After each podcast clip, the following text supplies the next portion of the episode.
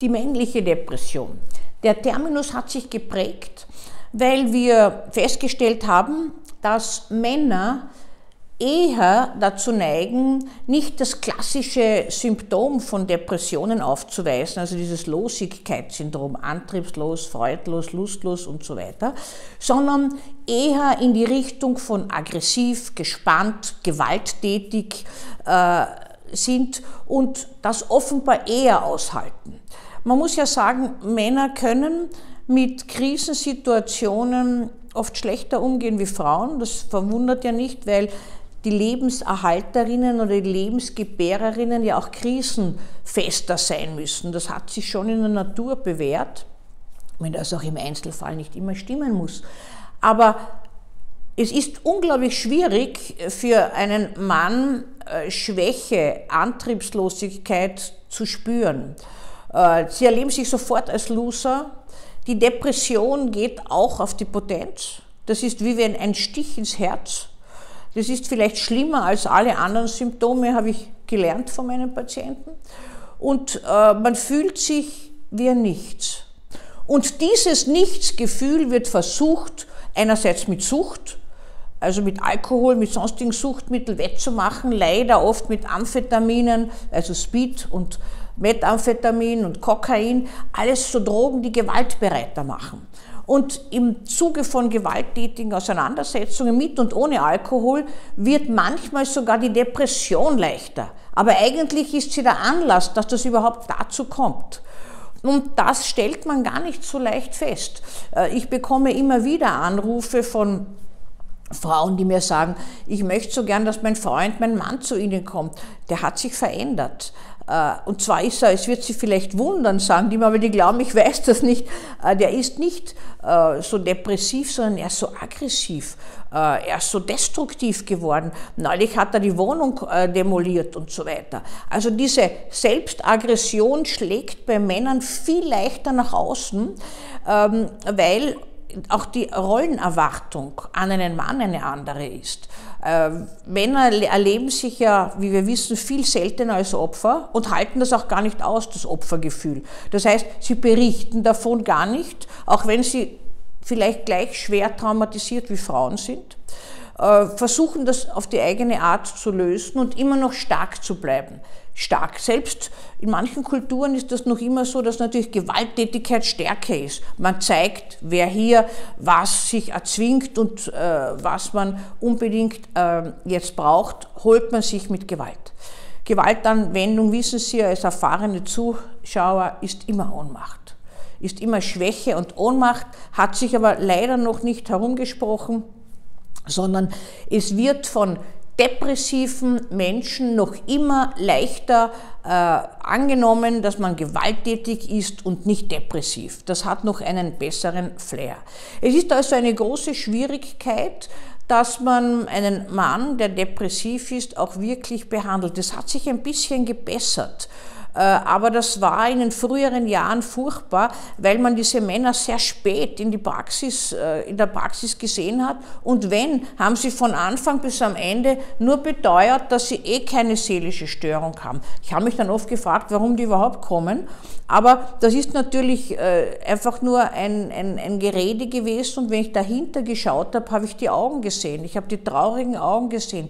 Ich habe die fehlende Mimik gesehen. Sie haben mir von Schlafstörungen, von vegetativen Störungen, berichtet, wie, viel, wie stark sie schwitzen, wie ungeduldig sie sind, wie, wie sie gleich losschreien und neulich haben sie sogar äh, auf einen Holztisch äh, hingehauen, dass der gesprungen ist. Da wäre ich hellhörig. Da weiß ich dann, das geht in eine andere Richtung. Das ist nicht nur ein Gewalttäter, sondern das, da ist etwas anderes dahinter. Und dafür ist noch viel zu wenig Gefühl. Diese Männer zu behandeln, ihnen Medikamente zu geben, ist zwar noch einmal eine Hürde, weil jetzt ist dann sozusagen die Schwäche perfekt. Man ist nicht nur depressiv, war bei der Psychiaterin, ist man eh schon in einer, äh, in einer Klientel drinnen, die fürs Leben gezeichnet ist, so haben, hat man mir das früher mal vermittelt, möchte auch niemandem hier begegnen, ja, äh, kriegt ein Medikament, weil man allein nicht zurechtkommt und jetzt kommt noch die Krux dabei, ja, also die Schwierigkeit. Dieses Medikament hat manchmal die Nebenwirkung der Libidostörung. Also Der Mann ist nicht nur depressiv, fühlt sich wie ein Loser, will nicht zum Psychiater, wird zum Psychiater geschleppt oder geht endlich selbst, kriegt ein Medikament und dann ist überhaupt tote Hose. Also mehr brauchen sie nicht und ich kann dieses Leid und Leiden gut verstehen. Es gibt Hilfsmittel und es gibt auch Möglichkeiten, dass man das gering hält, aber nicht immer. Und das ist wahnsinnig schwierig handzuhaben.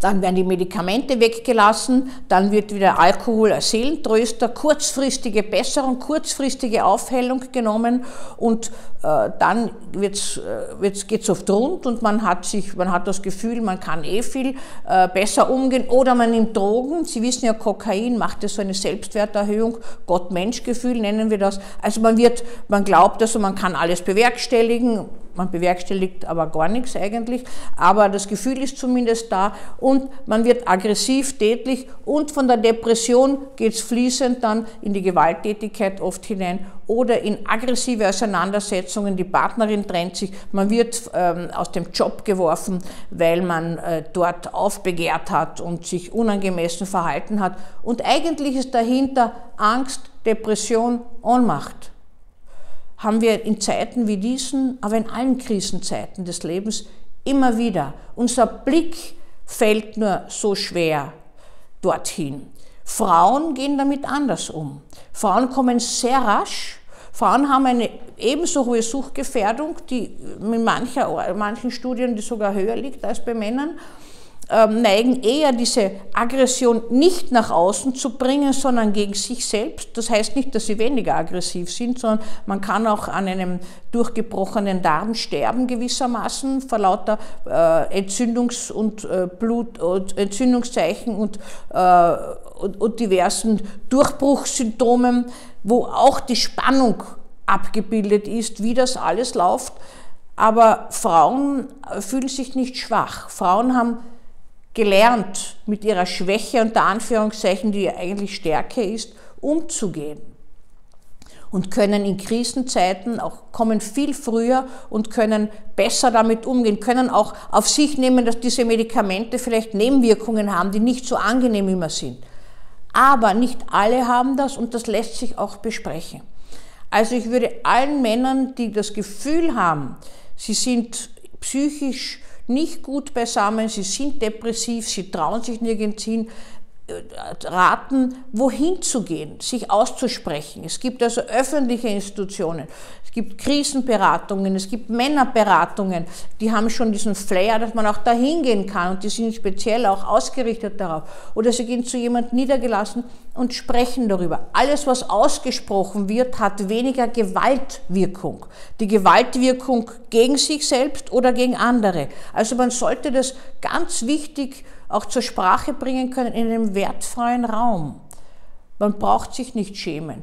Wirklich in sich sichere und starke Menschen kennen ihre Schwächen und akzeptieren sie. Es gibt niemanden, der nur Stärken hat, weil jede Stärke braucht eine Schwäche und jede Schwäche braucht eine Stärke und dass der eine nur gut und der andere nur böse ist oder der eine nur, äh, nur immer Angst hat und der andere völlig angstfrei, das gibt es ja so im Leben dauerhaft nicht. Also das müssen wir uns vor Augen halten und daher auch in Krisenzeiten rechtzeitig Hilfe holen und nicht zuwarten, bis das von allein vergeht. Depression vergeht oft schwer.